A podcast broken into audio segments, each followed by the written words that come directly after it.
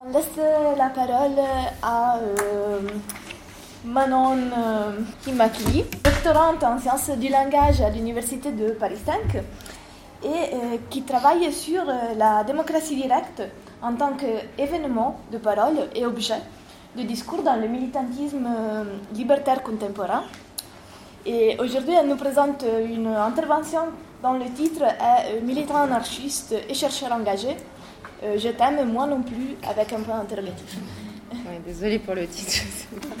Mais euh, ouais, non, déjà, euh, je vais commencer par une petite remarque. En fait, je ne savais pas exactement à qui j'allais parler, puisqu'à Paris 5, c'est pas, enfin Paris 5 et Paris 8, c'est pas tout à fait le même public. Et je suis en sciences du langage. Je suis pas non plus, en, je travaille pas avec des sociologues des mouvements sociaux.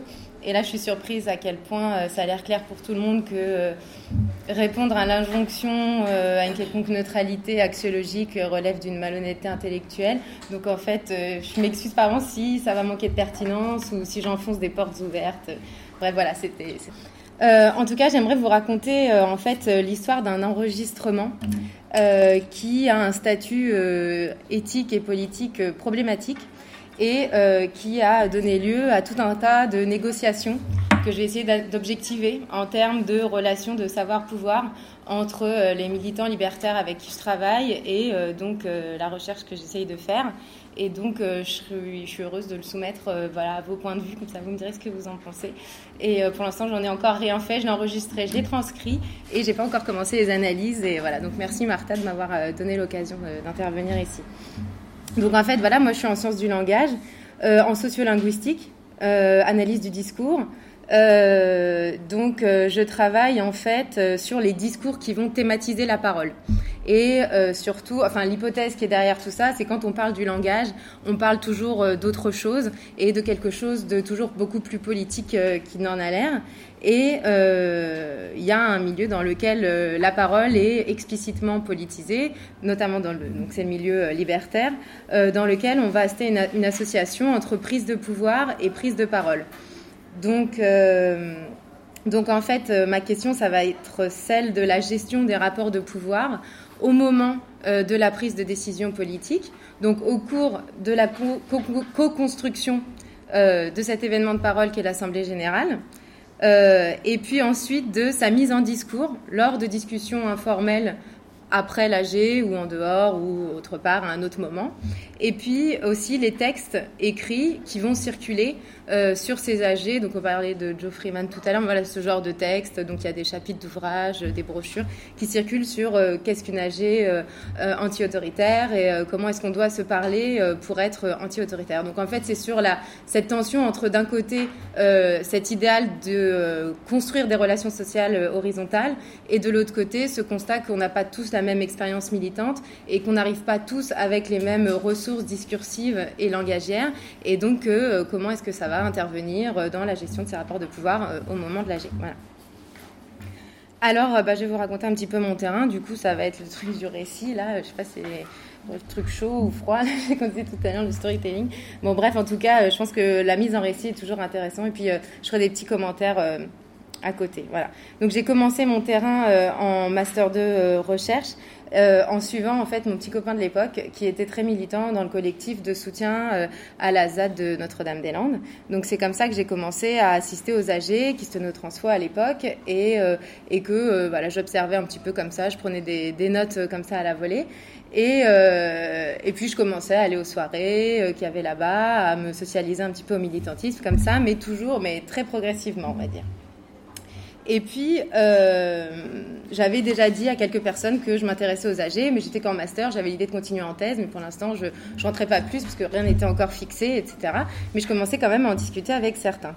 Et puis, euh, je rentre en doctorat, et là, je me dis, c'est plus possible pour une thèse d'avancer euh, masqué en quelque sorte, sans tenir tout le monde, toute l'AG au courant que j'étais aussi là pour observer. Donc, je demande la parole en AG et j'explique donc ma volonté de travailler sur la démocratie directe et la gestion des rapports de pouvoir euh, euh, au cours de cette euh, mise en place de la démocratie directe. Et alors là, bon, pas mal de militants étaient déjà au courant, donc j'ai eu une espèce de demi-refus. C'est-à-dire que pour l'observation, ça posait pas de problème, à la condition que je m'engage, ce qui voulait dire en fait que je vienne pas seulement aux AG, mais que je milite aussi en dehors, donc j'ai nos manifs aux préparations, aux réunions de préparation, etc., etc.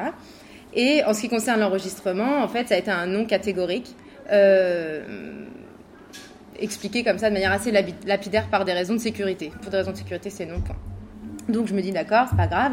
Euh, moi, euh, je travaille en sciences du langage, donc en analyse du discours. Ce qui m'a intéressé, c'est une analyse des conversations. Donc c'est-à-dire que quand je fais de la transcription, euh, je note euh, le nombre de secondes entre euh, euh, les différents tours de parole, s'il y a des chevauchements, oui, à quelle période. Je note l'intonation, la prosodie, je note les e, les accents. Donc en fait, sans enregistrement, je peux pas travailler. Donc j'avais vraiment besoin de cet enregistrement. Je me suis dit c'est pas grave, je vais faire une ethnographie de la communication en attendant, et puis petit à petit, je vais expliquer à quel point c'est important un enregistrement, et puis peut-être que j'arriverai à convaincre toute l'AG.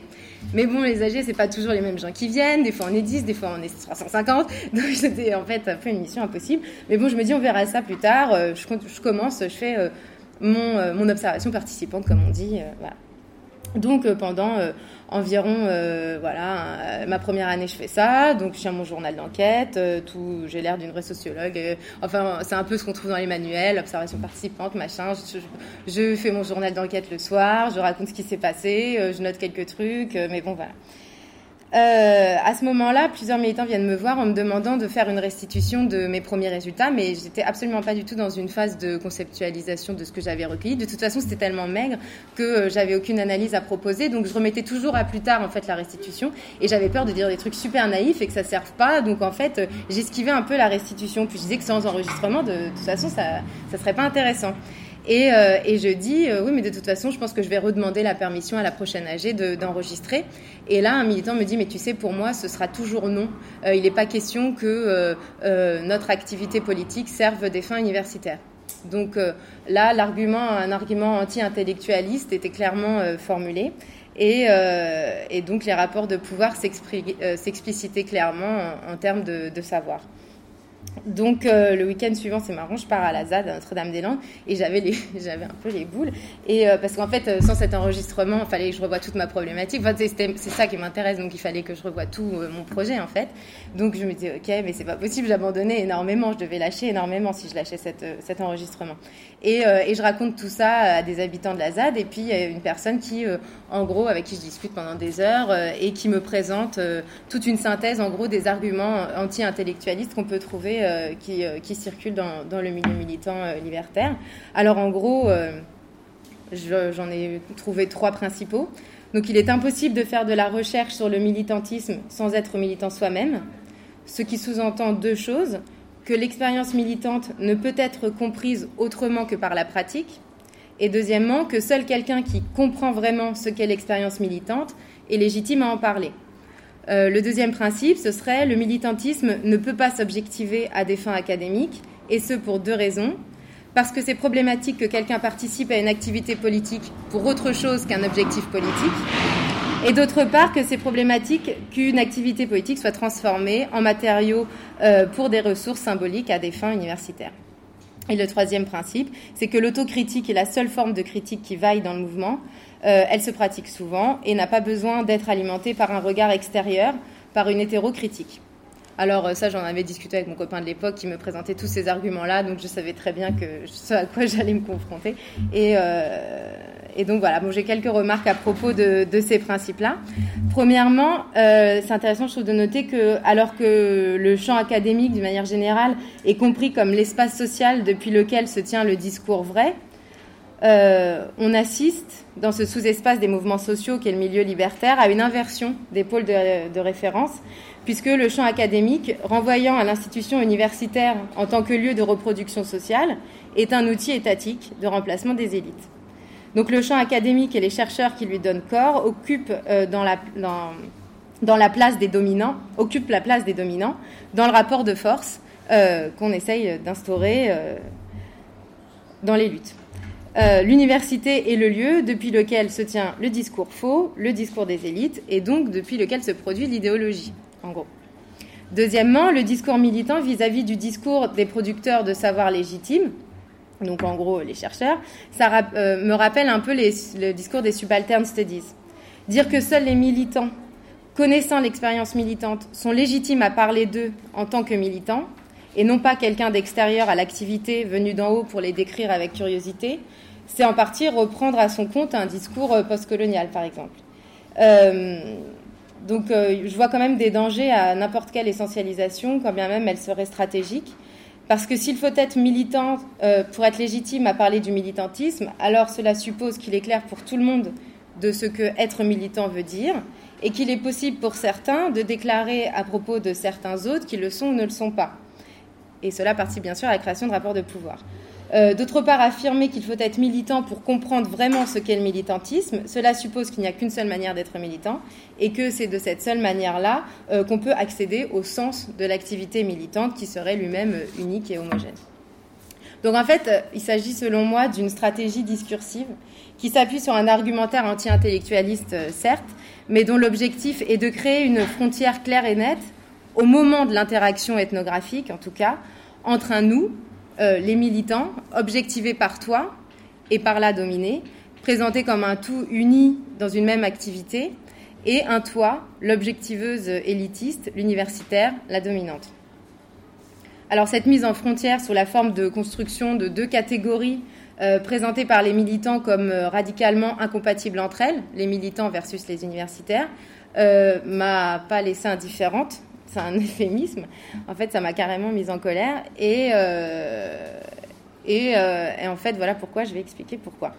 Euh, en fait, l'activité militante, elle n'existe pas. Ça, là, j'ai l'impression d'enfoncer portes ouvertes, mais c'est pas grave. donc, elle n'existe pas sans une politisation du monde, c'est-à-dire sans la production d'un discours explicatif et critique qui va essayer de rendre intelligibles tous les mécanismes de domination sociale et qui va chercher des moyens de, s'en émanciper. C'est justement ce qu'essayent de faire les chercheurs engagés et c'est pourquoi les discours produits par les chercheurs engagés euh, sortent un petit peu, grâce notamment à Agone, à ce genre de, structure, des milieux universitaires et vont être euh, réappropriés euh, dans les milieux militants ça va être euh, transmis, diffusé, etc.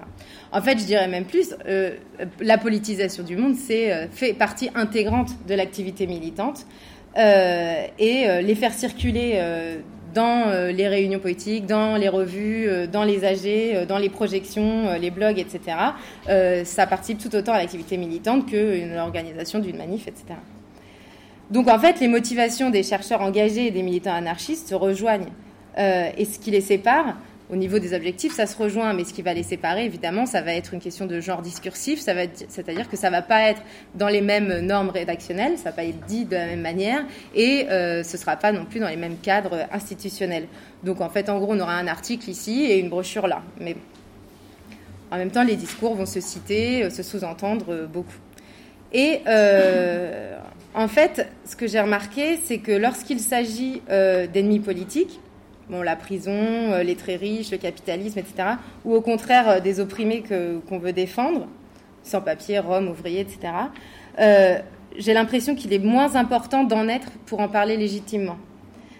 pour élaborer un, discours abolitionniste sur la prison, par exemple, aussi bien Michel Foucault que Jean-Marc Rouillant peuvent faire référence. Donc ça ne va pas être si nécessaire que ça d'avoir été prisonnier pour parler de la prison. Et, et puis on remarque aussi que dans euh, le milieu militant, il y a beaucoup d'étudiants, beaucoup de doctorants. J'ai même rencontré des militants euh, qui se disaient libertaires à l'ENS. Euh, donc en fait, il n'y a rien de si incompatible entre le fait d'avoir un bac plus 10 et de, se dire anard.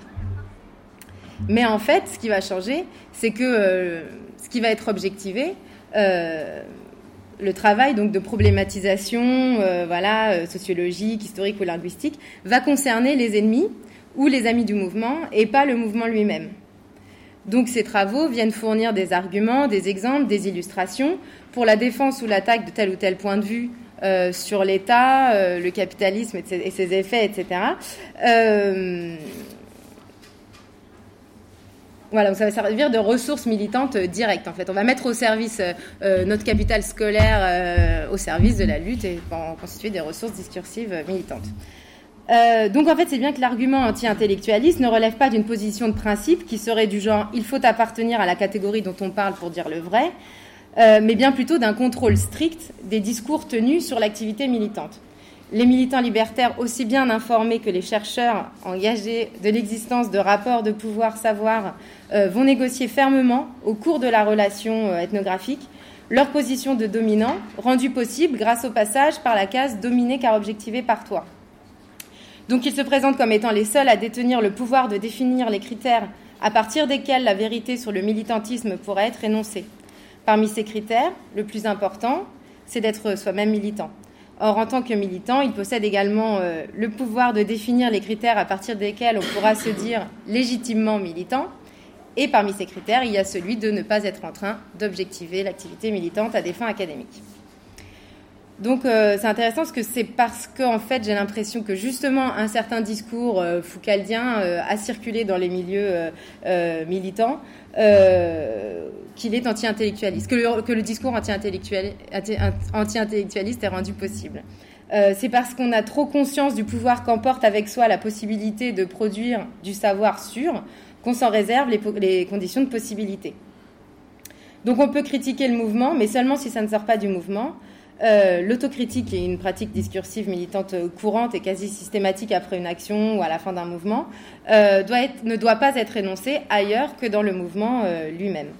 Donc le auto d'auto-critique ne s'oppose pas seulement à une hétérocritique, qui serait une critique venue de l'extérieur, mais renvoie surtout à l'espace social de diffusion d'un tel, discours critique. Ce discours critique sur le militantisme libertaire, élaboré par la chercheuse, est destiné en effet à être tenu face à des universitaires, loin d'être anarchistes et loin des anarchistes, et risque d'avoir pour effet, en plus d'un profit symbolique pour le chercheur et sa carrière, une possible décrédibilisation du, milieu. Parce qu'une fois qu'on a changé d'espace social de, diffusion, on change également d'interlocuteur, et ça, euh, c'est sûr que c'est risqué alors en gros, pour reprendre le fil chronologique euh, du récit, ça c'est intervenu entre ma première et ma deuxième année de thèse, donc pendant l'été, et puis en fait là à la rentrée, c'était ma deuxième année, euh, j'aurais pu continuer comme ça, euh, faire mon ethnographie en espérant que la position change vis-à-vis de cet enregistrement, et puis ou alors en, revoyant ma problématique. Mais en fait, j'ai changé sensiblement de position vis-à-vis de mon terrain suite à la mort de, de Rémi Fraisse. Et là, en fait, euh, assez brutalement, j'ai euh, complètement euh, abandonné mon rôle d'universitaire et j'ai complètement arrêté de lire de la théorie, j'ai complètement arrêté d'intellectualiser la pratique militante et en fait, je me suis complètement laissée affecter par le terrain, entre guillemets, qui en fait n'en était plus du tout un n'en était plus du tout un, pardon. À la place, euh, je lis beaucoup sur l'autogestion, sur la démocratie directe, euh, sur euh, voilà, le, mouvement ANAR, etc. Et, ça va durer, et ça, dure encore. Donc même quand on me demande où j'en suis de ma recherche, je, dis ah oui c'est vrai, je suis censée faire une recherche là-dessus. Mais en fait pendant toute cette période-là, j'étais complètement prise dans l'émotion du, du, mouvement et, et, et je me reconnaissais plus du tout dans le rôle d'universitaire. Alors ça a été assez violent parce que euh, même si j'avais arrêté euh, d'intellectualiser l'activité militante, j'avais pas du jour au lendemain arrêté d'être une universitaire puisque euh, je, je siège dans les conseils de labo, des trucs comme ça. Donc en fait je voyais bien la fac, j'y étais quand même, j'étais quand même dans la fac. Et, et ça a été ce que j'appelle une socialisation contradictoire parce que plus ça allait, plus je me socialisais au militantisme libertaire et plus c'était douloureux pour moi. ben, dont on a un peu parlé, mais l'arbitraire de la hiérarchie, euh, toute la bureaucratie, euh, les mondanités, euh, l'injonction à la compétition, etc. tous les trucs dont on a parlé. donc je me suis sentie d'espionne universitaire chez les anarchistes. J'ai commencé à me sentir espionne anarchiste chez les universitaires. Donc là, c'est ce que vous parliez, C'était complètement. Donc voilà, le, pour en revenir à l'enregistrement, c'est intéressant, c'est qu'à la première AG, suite à la mort de Rémi Fraisse, on était à la parole errante, il y avait à peu près 350 personnes. Et euh, les personnes qui avaient animé, euh, qui animaient, euh, qui avaient un peu organisé l'AG, qui animaient l'AG, ont commencé par dire bon bah pas de pas de vidéo, on veut pas qu'on voit nos visages. Par contre, s'il y en a qui enregistrent, vu qu'on peut pas contrôler, en gros faites ce que vous voulez. Et là, je me suis dit bon bah j'enregistre. Donc du coup, j'ai enregistré. J'ai eu vraiment l'impression qu'on me donnait la permission d'enregistrer en cachette, en gros. Donc je me suis dit c'est le moment, je verrai ce que j'en ferai plus tard. De toute façon, euh, je le fais. Et euh, j'avais plus du tout l'impression, j'aurais pas pu le faire l'année d'avant. Euh, j'avais plus du tout l'impression de trahir qui que ce soit, puisque j'avais plus l'impression de parler depuis euh, mon statut d'universitaire, mais plutôt depuis le point de vue du militantisme. Donc donc ça m'a permis ce passage à l'acte là d'appuyer sur le bouton REC à ce moment, sans en parler à personne. Euh, d'ailleurs, dans, cet enregistrement, euh, donc euh, j'ai enregistré 3-4 AG comme ça, j'en ai transcrite une, et dans celle que j'ai transcrite, je prends la parole pour proposer des actions illégales, je prends le compte rendu, je prends la parole, etc., etc. Donc en fait, je suis carrément impliquée dedans directement aussi. Donc, alors, j'arrive pas encore à objectiver complètement ce qui s'est passé en moi à cette période-là, mais je pense que j'avais besoin de vivre jusqu'au bout cette contradiction euh, et euh, de la pousser au, maximum, que je sache plus euh, qui de l'anarchiste ou de l'universitaire qui sont en moi n'a le pouvoir de dire le vrai, ni à partir de quels critères. je voulais l'enregistrement, je l'ai eu, mais en fait, je l'ai eu en acceptant de me laisser transformer. Ça me fait penser à Jeanne Fabre-Sada, je ne sais pas si vous voyez quand elle va dans le bocage, mais voilà, en gros, euh, je me suis complètement, euh, j'ai été affectée. Et pour la citer, euh, je pense comme elle, comme elle, qu'observer en participant n'a rien d'évident, et que pour la citer en rhétorique, ça s'appelle un oxymoron, et que observer ou participer en participant ou participer en observant, c'est à peu près aussi évident que déguster une glace brûlante. Donc je suis assez d'accord et je pense qu'il faut en finir avec cette expression d'observation participante. Et euh, fin un peu de l'histoire, euh, non en fait la fin de l'histoire c'est aujourd'hui je pense, mais euh, suite de l'histoire, à la manif contre la loi Macron, je retombe sur ce militant qui, que j'avais recroisé depuis un plein de fois, mais je reparle avec lui qui m'avait dit non la première fois pour des raisons, pour qui m'avait avancé le premier, l'argument anti-intellectualiste. Euh, et, je le croise et je lui dis, tu sais, ça fait un an que je me prends la tête, est-ce que je suis légitime ou pas, euh, et à quoi ça sert d'objectiver le militantisme, etc. Euh, et, il me dit, tu sais, si je t'ai dit non, c'est parce que tu me l'as demandé. Et là, je suis parce que je enregistré. Et parce que, en fait, c'est très intéressant, je trouve, tout, euh, tout ce non-dit, en fait. Il y a énormément de façons de ne pas dire. Et euh, il n'y a pas un silence, il y a mille silences différents. Et là, tout ce, sous-entendu et cet implicite-là, je trouve vraiment euh, passionnant d'un point de vue bah, discursif, du coup. Donc c'est une chose de prendre connaissance de l'existence de rapports de savoir-pouvoir par la lecture et c'en est une autre de l'expérimenter dans, son corps. Et cette lutte éthique et politique que j'ai l'impression d'avoir menée contre moi-même euh, à l'occasion de cet enregistrement, ça m'a permis une chose. Euh, en fait, c'est d'affirmer maintenant clairement ma volonté de produire un discours euh, critique en sciences du langage et qui n'est plus à se justifier en permanence de s'être laissé affecter, pour en revenir à, ce qu'on disait tout à l'heure. Donc, dire ça en sciences du langage à Paris 5, c'est super subversif. Ici, ça n'est pas du tout, mais c'est pas grave. donc voilà, donc si on parle vachement de réflexivité en ce moment, c'est bien celle-ci, c'est bien la réflexivité politique qui me semble la plus pertinente. Euh, c'est celle en fait qui pose la question de l'utilité sociale de nos recherches et puis des stratégies politiques euh, qu'elle porte avec elle. Euh, par exemple, dans mon cas, c'est se poser un certain nombre de questions. Qui suis-je pour parler du militantisme anarchiste à mes collègues universitaires? À quoi et à qui ça sert? À moi et à ma carrière universitaire simplement Est-ce que ça peut servir au mouvement lui-même? Je ne sais pas. Euh, pourquoi faire de l'activité politique des autres une ressource symbolique pour moi? Mais bon, en tout cas, euh, tout un tas de questions qui se posent dans tous les sujets, je pense. Donc, à qui sera utile le discours supposé savant que l'on produit avec nos thèses? Qui pourra l'utiliser et à quelle fin? Pour justifier quoi? Et le problème, en fait, est circulaire, parce qu'en fait, on revient à la question de départ, c'est pourquoi choisir de travailler euh, sur les mobilisations sociales ou le militantisme si l'on est militant, au lieu de travailler à fournir des arguments pour servir le mouvement lui-même est-ce qu'on va pas risquer finalement euh, de, euh, est-ce qu'on court pas le risque en fait de fournir des billes euh, à l'adversaire?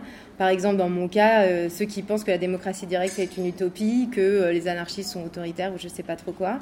voilà, donc c'est important, je pense, d'avoir tout ça en tête avant de se mettre justement à l'analyse et puis à la rédaction à la fin.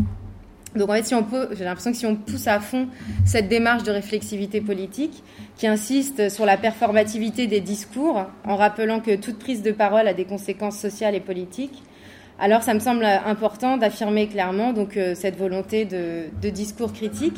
Euh, ce serait pas juste évidemment d'affirmer ses opinions, etc., mais juste d'assumer ses responsabilités euh, dans la manière euh, de penser ses sujets, ses méthodes et ses réseaux de diffusion. Euh, un cadre théorique comme ça. Euh, nous, on est en train de travailler là avec ma directrice de thèse aussi, avec qui je m'entends super bien, puis d'autres doctorants. On est en train d'écrire un bouquin pour une sociolinguistique euh, politique. Et l'idée, c'est justement de, construire ce cadre théorique qui reprendrait un peu les propositions de David Graeber dans son ouvrage Pour une anthropologie anarchiste. Mais en fait, j'ai toujours cette question qui reste à trancher, c'est Est-ce qu'en fait, c'est toujours pertinent qu'une telle démarche de critique sociale se fasse à l'université? Moi, je sais pas.